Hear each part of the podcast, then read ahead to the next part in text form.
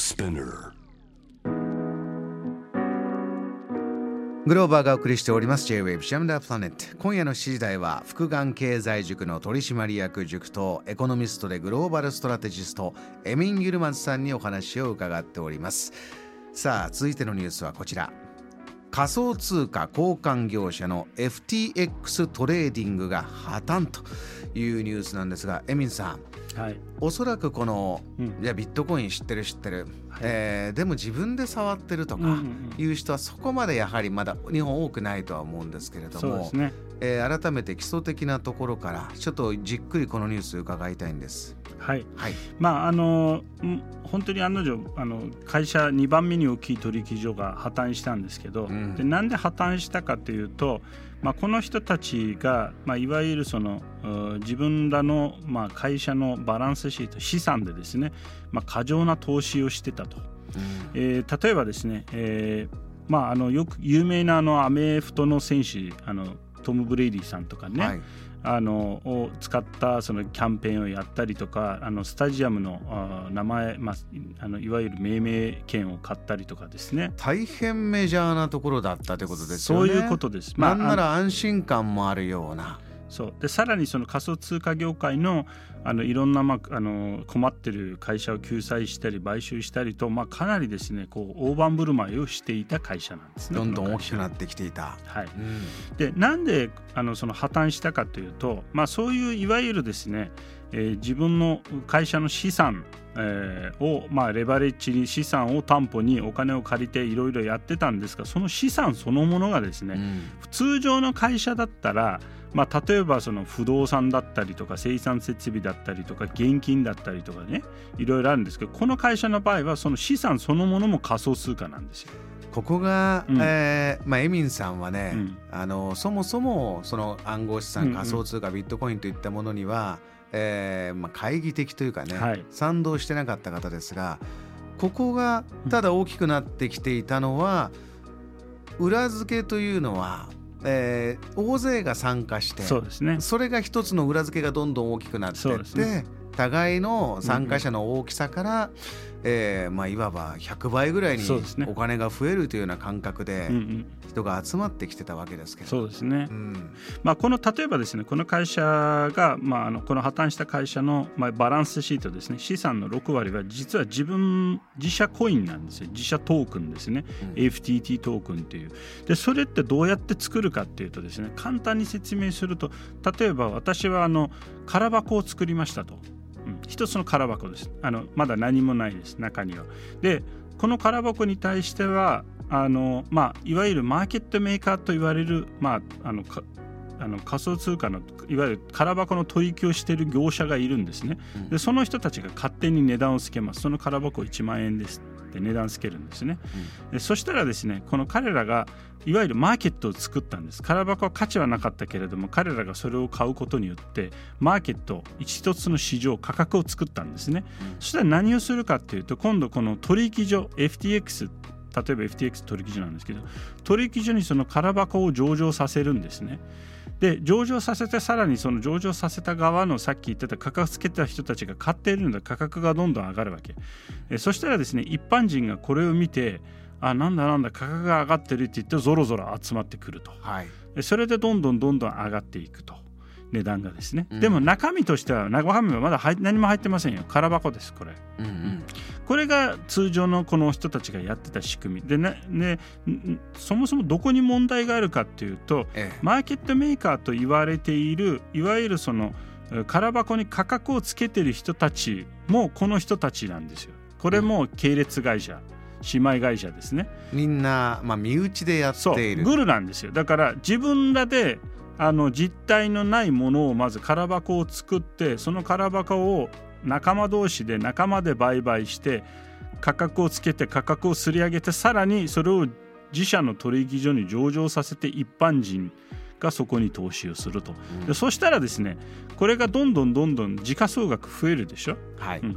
あのでそうなるとですねそれがいわゆる資産として見せることができるんですよね。うん、あのみんながこれぐらい価値与えてるのでこれの合計はあの例えば1兆円ですとか2兆円ですとかじゃあ2兆円を担保にお金を貸してくださいって銀行に言ってるんですよもしくは他のあの、まあ、あのファンドとかですね。えー、そうなるとですね何もないものを担保にあのそのお金を調達してそれでいろんな、まあ、消費、まあ、浪費もあるんですけどやってるからその何もないっていうのはみんな分かっちゃったらこれこの一瞬で崩れるよねこれ。今回は、うん、この何もないっていうのが分かっちゃったということで破綻が起きたということですか？そういうことです。そうそれをあの報じたんですよいわゆるウェブサイトこのコインあの暗号資産のあの報道しているウェブサイトはこの FTX のバランスシートってほとんど自社トークンだって言っちゃったんですよね。でそれであら何も中身ないじゃんこの人たちってなったんですよ。エミンさんこれは氷山の一角ということなんでしょうか？いやその通りです。まさにその通りで。そもそも論として実はですねあの日本って上場会社って何個あるか分かります？3500社です。すごい数ありますね。結構あります、日本でも。で、ええ、3500社あるんですけど例えばその仮想通貨っていうのはまあ私が一番最後に見た時はもう1万2000とかを超えてたんですけど、えー、だってこれ簡単なんですよ作るのって、うん、さっきも言ったように空箱ですから。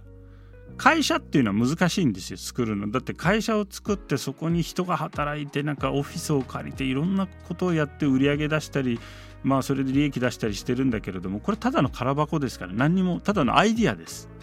これねエミンさんは、うん、あのずっとそういうことをおっしゃり続けてきたんだけれども、えー、方や、えー、いやいやいやこれはと、まあ、いろんな理屈でねあのビットコインであればこれは何ですか2100万とかが決まってるから、うえー、裏付けがないとかじゃないんだとかブロックチェーンで、えー、国家から自由にとかいろんなこう作りながらより良いものを作っていくんだとか、まあこうあったわけです。ここ何年も何年も。ただここに来て例えば、えー、FTX トレーディングが破綻。ここでまあ、被害というか自分の、えー、資産がとんでもないことになっちゃう人が出てくるとかそ、ねうん、それで連鎖して、えー、例えば会社経営してる方が自分の、えー、ポートフォリオの中で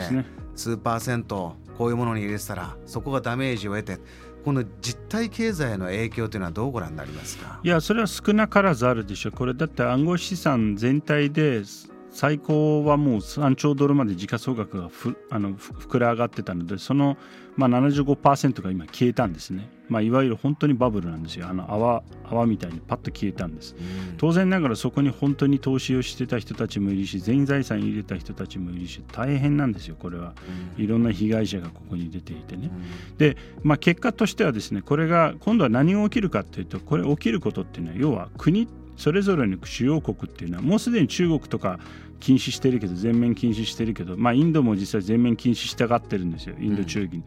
うん、まあ、あの西側諸国は禁止しなくてもものすごい厳しい規制をかける。株のようなんですね、うんうん、そうなると何が起きるかというとそもそものこの暗号資産の魅力っていうのはどの国とかどういうそのいわゆるあの当局中央当局にも管理されないコントロールされないっていうのが魅力なわけですから、えー、規制かけられると終わりですよはっきり言って。この国家からの自由という、うん、そもそものコンセプトはもう失われる、そうそういうことです。だったら別に株と一緒だったら株でいいじゃんってなるんですよ。そこには裏付けもあれば実業もある。その通り。